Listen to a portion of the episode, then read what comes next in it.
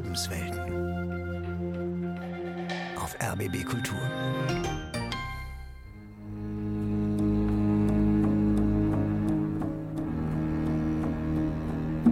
Der Himmel ist grau über der Hauptstadt an diesem Wintermorgen. Im Berliner Zoo ist es dem Braunbären Momoa für einen Winterschlaf eindeutig zu warm. Auch wenn er immer wieder daran arbeitet, eine Schlafkuhle in den sandigen Boden seines Areals zu kratzen. Er will raus aus dem Mistwetter und zurück in seine gemütliche Höhle. Die wird gerade vom Tierpfleger gereinigt. Mit seinen mächtigen Pranken donnert der Bär gegen die Stahltür.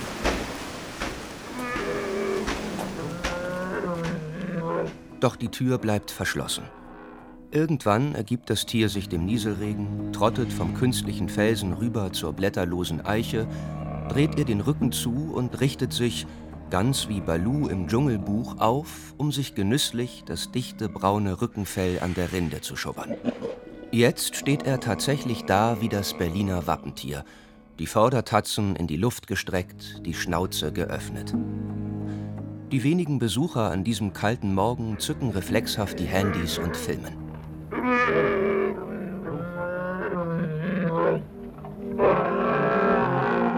Vom mythischen Urahn zum Kuscheltier. Der Kult um den Bären.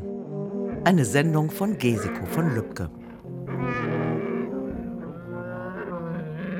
Wenn man mit offenen Augen durch die Stadt geht, sieht man Bären. Überall. Es gibt Brunnen, es gibt unten Gullideckel, es gibt Regenrinne, wo das Wappen drin ist. Überall ist der Bär dran. Das ist nämlich das Hoheitszeichen von Berlin. Ohne diesen Bären wäre Berlin nicht Berlin. Christa Junge vom Verein der Berliner Bärenfreunde steht im Zoo Berlin vor einer neu gestalteten Anlage mit Höhle und Bäumen. Im Herbst 2023 sind hier drei Braunbären aus Schweden eingezogen. Also die Braunbärenanlage ist auf jeden Fall einer der Besuchermagneten, sagt Florian Six, Zoologe und Kurator der Bären. Für uns als Zoologischer Garten war es wichtig, den äh, Braunbären und den Berliner Bären äh, hier auch im Zoo zu zeigen. Und äh, wir möchten ihn hier im Kontext zeigen äh, mit dem Wolf, der in der Nachbaranlage lebt, der es wieder zurück nach Deutschland geschafft hat seit einigen Jahren, während der Braunbär noch quasi damit kämpft, wieder zurückkehren zu können. Wenn so ein ausgewachsener Braunbär sich aufstellt vor allem und einem so richtig ins Gesicht guckt. Also da hat man schon dann kurz den Gedanken, wenn das jetzt natürlich ein Lebensraum wäre und hier kein Graben wäre, was würde ich machen? Besucherin Charlotte Altmaier ist froh, dass hier Mensch und Bär durch einen Graben getrennt sind. Von daher, sie hier so beobachten zu können, ist schon faszinierend. Ich glaube, das möchte sie gar keinen natürlichen Lebensraum sehen, weil das auch nicht schön enden könnte. Er ist wieder da, der Bär. Im Zoologischen Garten Berlin als eingezäuntes Fotomotiv aber auch in freier Wildbahn in Deutschlands Süden. Jüngst mit Selbstschusskameras abgelichtet beim bayerischen Hinterstein hoch in den Bergen des Oberallgäus. Ein weiterer im Landkreis Rosenheim und ein dritter im Berchtesgadener Land. Als Wappentier der Stolz der deutschen Hauptstadt, als größtes Raubtier Europas ein Angstmacher, verehrt, gefürchtet und verteufelt. Immer schon. Wie sagte der mittelalterliche Kirchenvater Augustinus im vierten nachchristlichen Jahrhundert drohend und prophetisch in einer Predigt? Der Bär ist der Teufel. Und eröffnete damit Jahrhunderte der kirchlichen Bärenjagd. Mit Erfolg.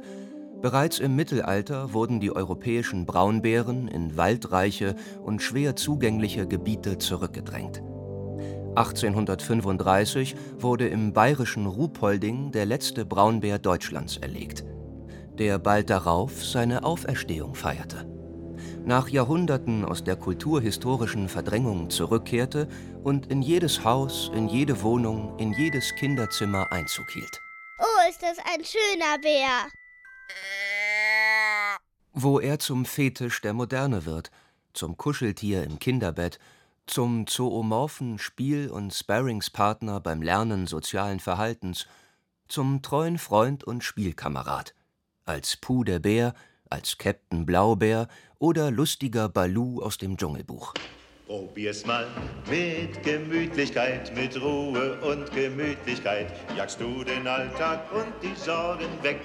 Wer die Paradoxe der Beziehung zwischen Mensch und Bär erfassen will, ist nicht nur konfrontiert mit Spielzeug und Kitsch, sondern taucht tief ein in die Kultur- und Religionsgeschichte, in Mythos und Märchen, uralte rituelle Spuren, theologische Spekulationen und archäologische Artefakte bis zurück zu den Neandertalern.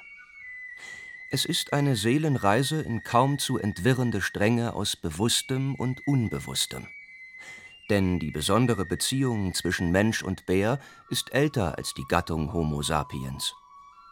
Überall in Europa finden sich Belege dafür, sagt der Mainzer Archäologieprofessor Winfried Rosendahl. Wir kennen aus Belgien Bärenknochen mit Rötelfärbung. Wir kennen aus äh, Frankreich, äh, aus der berühmten Grotte Chauvet, einen Höhlenbärenschädel auf einem Stein, der da liegt, aus Montespan, ein, eine Lehmfigur, die einem Bären ähnelt, wo ein Bärenschädel davor war, aus Rumänien, äh, Bärenschädel, Kombinationen, die sehr besonders sind. An einer Stelle der Höhle liegen vier Höhlenbärenschädel kreuzmäßig, windrosenmäßig äh, zusammengelegt und die sind ausgerichtet äh, erstaunlicherweise nach den vier Himmelsrichtungen. Es ist definitiv durch den Menschen da so hingebracht worden, aber was dahinter steckt, welche Interaktion dahinter steckt, äh, lässt sich natürlich schwer erschließen. Uralte Zeugnisse, allesamt aus der Zeit der Neandertaler und ihrer wie man heute weiß, schon hochentwickelten Jäger- und Sammlerkultur mit Sprache, schamanischen Ritualen, Vorstellungen von Transzendenz, die vor 140.000 Jahren bis 40.000 vor Christus existierte. Kein klarer archäologischer Beweis für eine Vergötterung des Bären, darauf legt der Frühgeschichtler großen Wert. Aber eindeutiges Zeichen für große Verehrung und Wertschätzung. Jagdmagie vielleicht und sicher eine enge symbolische und mythische Verbindung bis hinein ins Jenseits.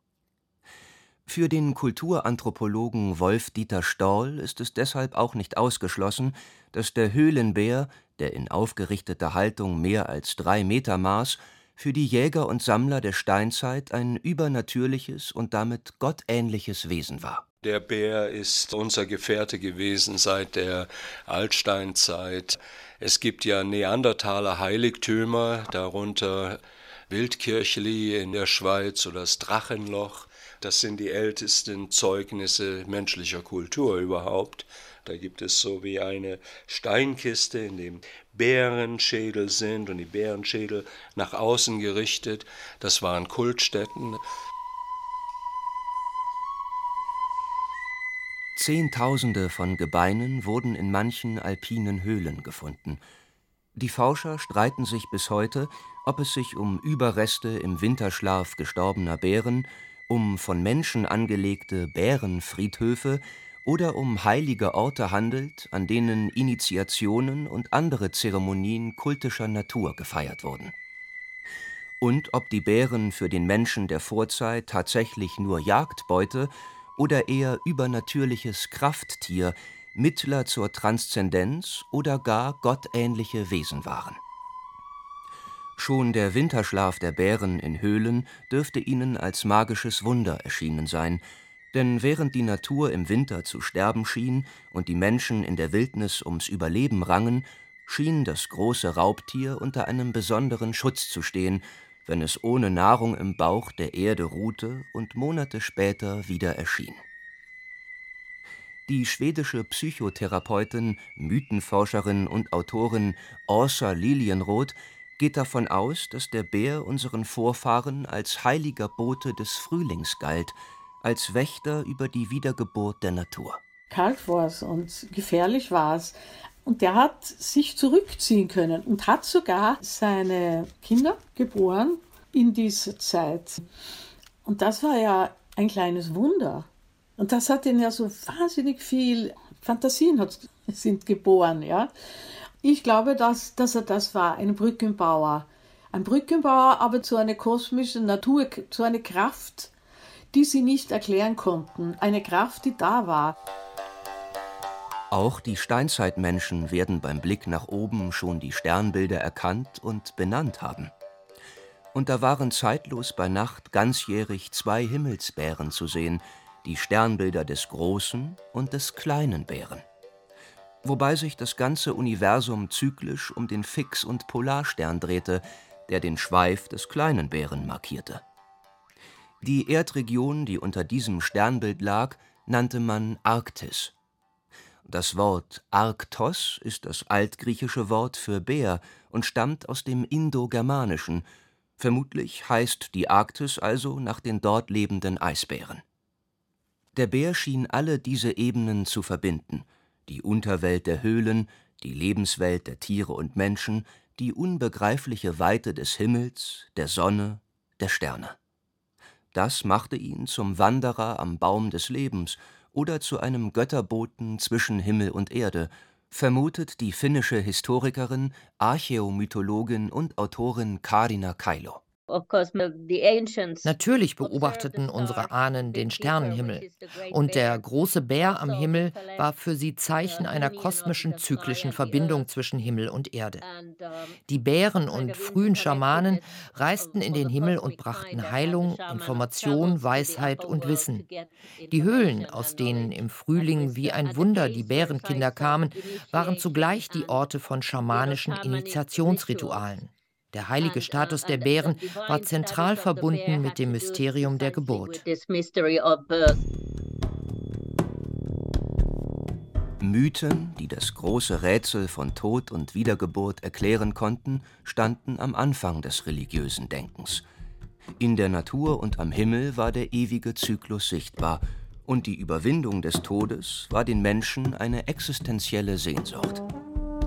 Der Bär machte es scheinbar vor, war dem frühen Menschen deshalb vielleicht der kosmische Weltenwanderer.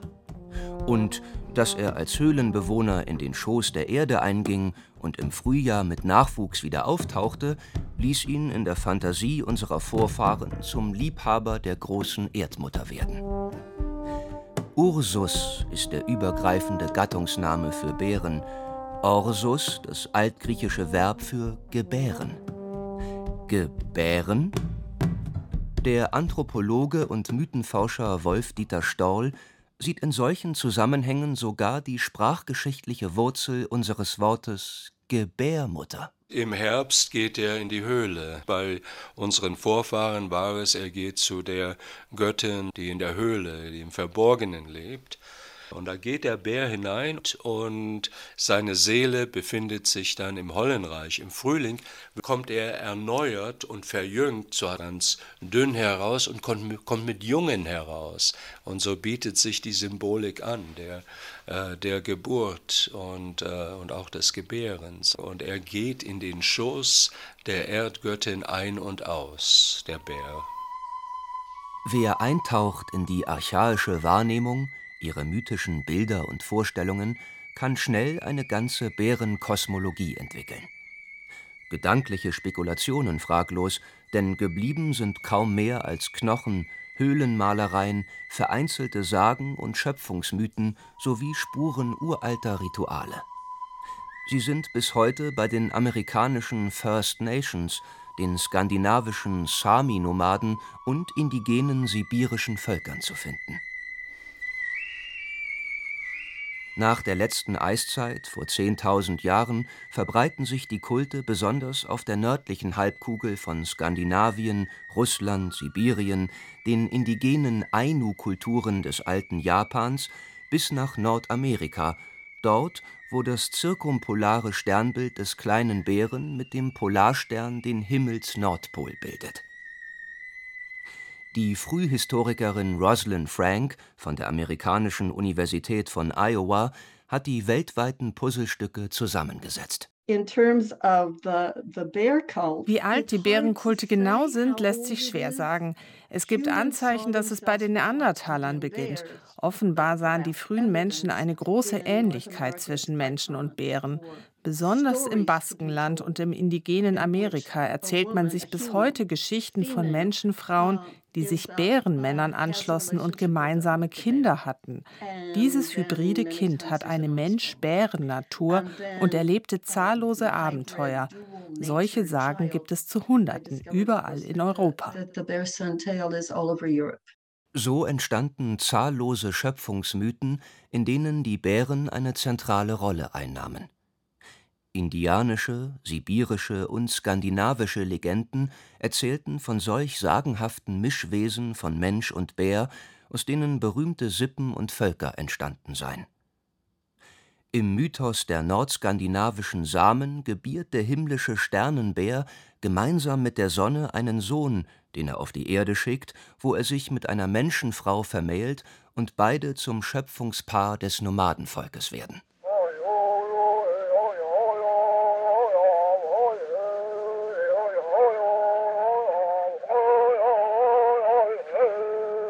Noch Anfang des letzten Jahrhunderts nahmen Ethnologen die Gesänge samischer Schamanen bei archaischen Zeremonien zur Bärenjagd auf, die sich fast bis in die Gegenwart gehalten haben. Das nomadische Volk ehrte die erlegten Bären rituell, weil man davon ausging, dass die Seelen der getöteten Tiere zum Himmelsbären zurückkehrten und ihm vom guten oder schlechten Verhalten der Menschen berichteten Verhielten die Menschen sich richtig, war das Jagdglück fürs nächste Jahr garantiert. Wurde der Bär bei der Jagd nicht geehrt, musste das Volk im nächsten Jahr hungern. So war der Mensch über Jahrtausende angehalten, die Tierwelt zu achten und das Gleichgewicht des Lebens zu erhalten. Die finnische Historikerin Karina Kailo spricht von einer Ökomythologie. It's basically im Kern geht es darum, die Natur wieder zu erwecken und deutlich zu machen, dass der Mensch von der Natur abhängt und es ohne eine enge Verbundenheit zwischen Mensch und Tier kein Leben geben würde. Keine Fälle, keine Nahrung, gar nichts. Es ist eine Erinnerung an die Heiligkeit unserer gegenseitigen Abhängigkeit. Das waren ethische Instruktionen für das natürliche Gleichgewicht zwischen den Menschen und zwischen ihnen und der Natur.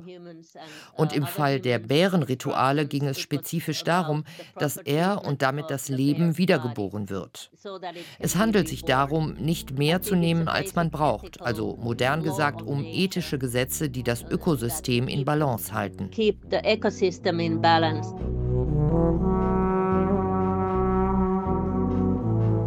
Die Verehrung der Bären blieb nicht nur auf die graue Urzeit beschränkt. Denn auch in der griechisch-römischen, der germanischen und der keltischen Mythologie im antiken Abendland gibt es zahlreiche Belege für Bärenkulte, bei denen es sich nicht selten um Initiationen handelte. Wer einen Bären besiegt hatte, war für Führungsaufgaben prädestiniert, Wer sich in Bärenhöhlen wagte, schloss dort Bündnisse mit den Göttern, wurde von magischen Kräften erfüllt und durchlebte eine tiefe Metamorphose und Neugeburt. Bei all diesen Spuren liegt es für zahlreiche Forscher und Forscherinnen nahe anzunehmen, dass sich um den Bären über Jahrtausende und den halben Erdball eine ganze Religion mit Ritualen, Zeremonien und Kulten gebildet hat. Aber war Meister Petz auch ein Gott? Die amerikanische Historikerin Rosalind Frank verweist darauf, dass unser moderner Begriff von Religion sich fundamental von der Spiritualität indigener Kulturen der Vorzeit unterscheidet es gibt sicher eine starke religiöse Komponente, aber ich glaube, es ist ein Problem, den Bären als eine Art Gott zu sehen. Wir geraten da in eine semantische Falle.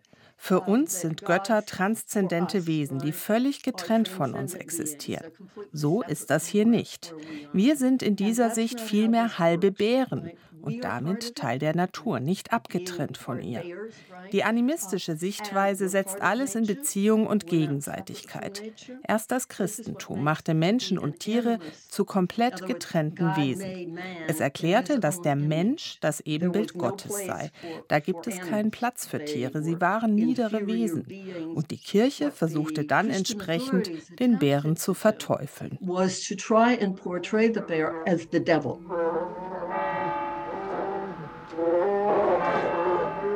Die frühen Missionare des Christentums stießen allenthalben auf den Bären, als sie das heidnische Zentraleuropa von der neuen Religion überzeugen wollten. Die Bärenkulte, deren Zeuge sie wurden, erschienen ihnen furchteinflößend, wild und abscheulich. Ein Sieg über den Bären schien da gleichbedeutend mit einem Sieg über das Heidentum, und mit dieser Einsicht begann der Klerus mit einem jahrhundertelangen Feldzug gegen den europäischen König der Tiere.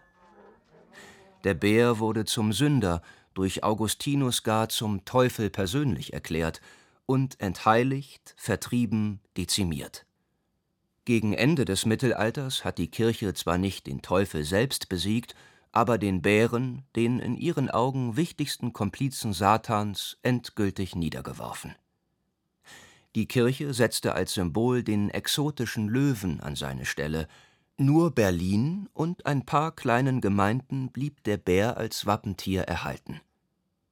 In der Stadtgeschichte ist er erstmals im 13. Jahrhundert auf einem Siegel der Kirschnergilde aufgetaucht, berichtet Christa Junge vom Verein der Berliner Bärenfreunde. 22. März 1280 und das Siegel bestand daraus aus zwei Bären, die in der Mitte den, die Schildhälter für den Brandenburger Adler gemacht haben.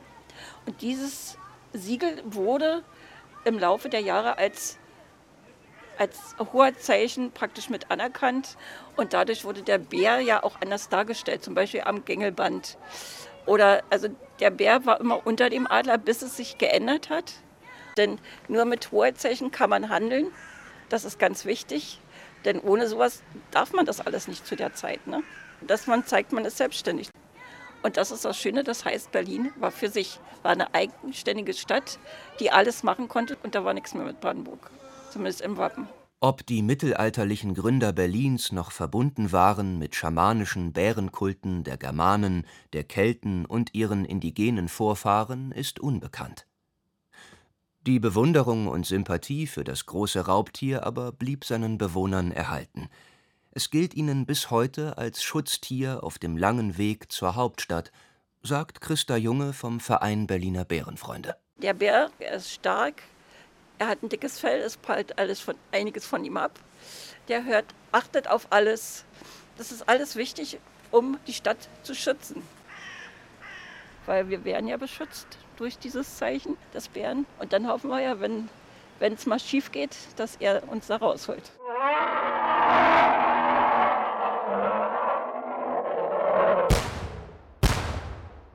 Woanders aber wurde der Bär zum Ursus horribilis, zur schrecklichen Bestie verdammt und ausgerottet.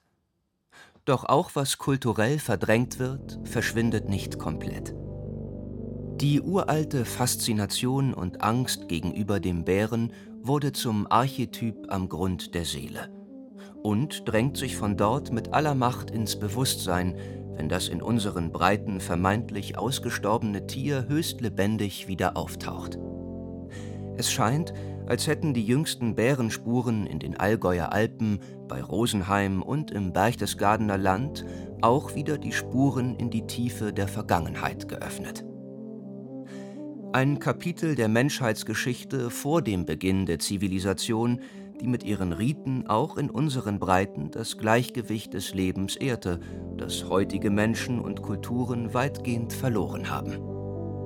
So könnte ein bäriger Blick zurück unsere Perspektive auf Gegenwart und Zukunft verändern, hofft die finnische Historikerin Karina Kailo. It's a very rich myth es ist ein reicher und sehr alter Mythos über Geist, Fantasie und Bedürfnisse des Menschen. Und zugleich transportiert er tiefe spirituelle und ethische Werte. Das waren keine primitiven Menschen damals, sondern sie praktizierten auch hier indigene Weisheiten, die nachhaltige Lebensformen schufen. Wir können nicht zurück oder es kopieren, aber darin liegt viel Wissen, das wir in Zeiten von multiplen Krisen brauchen können. Wir sind aus den alten Werten der Balance herausgefallen und bedrohen damit den Baum des Lebens. Die alten Bärenmythen warnen uns vor den Folgen und erinnern an sehr aktuelle ethische Grundregeln der ökologischen Balance, nicht mehr zu nehmen, als vernünftig ist.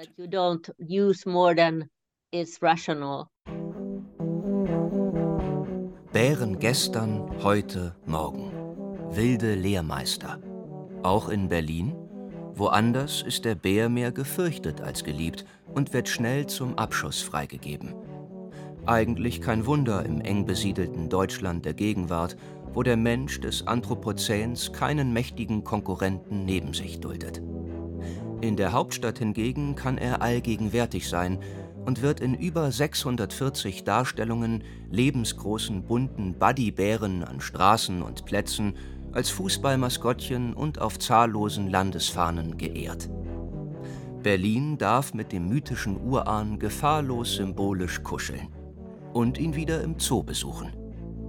Die Liebe zu den braunen Ungetümen wird dabei ganz selbstverständlich weitergegeben. Kleiner Bär von Berlin, schau mich an. Als im Oktober 2023 die drei Braunbären Lillebror, Momoa und, man höre und staune, Lucifer aus einem insolventen Zoo in Schweden nach Berlin kamen, drängten sich Eltern und Kinder am neu eröffneten Bärengehege, erzählt eine Berliner Mutter, während sich ihre fünfjährige Tochter am schützenden Plexiglas stumm die Nase platt drückt und jede Bewegung des gewaltigen braunen Teddys genau verfolgt. Die war tatsächlich sehr aufgeregt, als sie das erste Mal hier gesehen hat. Und ja, wir haben sie hier tatsächlich genau vor uns an der Scheibe im Wasser spielen sehen und die war total begeistert und fasziniert und ist, ist also seitdem tatsächlich irgendwie Bären fasziniert, seit sie die hier in echt gesehen hat.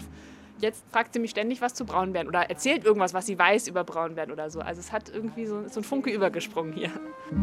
Kleine Bär von Berlin.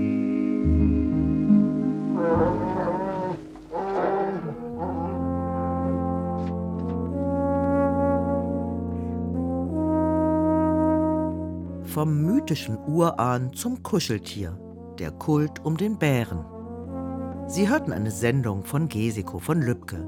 Es sprachen Timo Weißschnur, Ursula Voss-Henrich und Anne-Kathrin Ruhhose. Ton Nina Kluge. Redaktion Anne Winter, Regie Roman Ruthardt.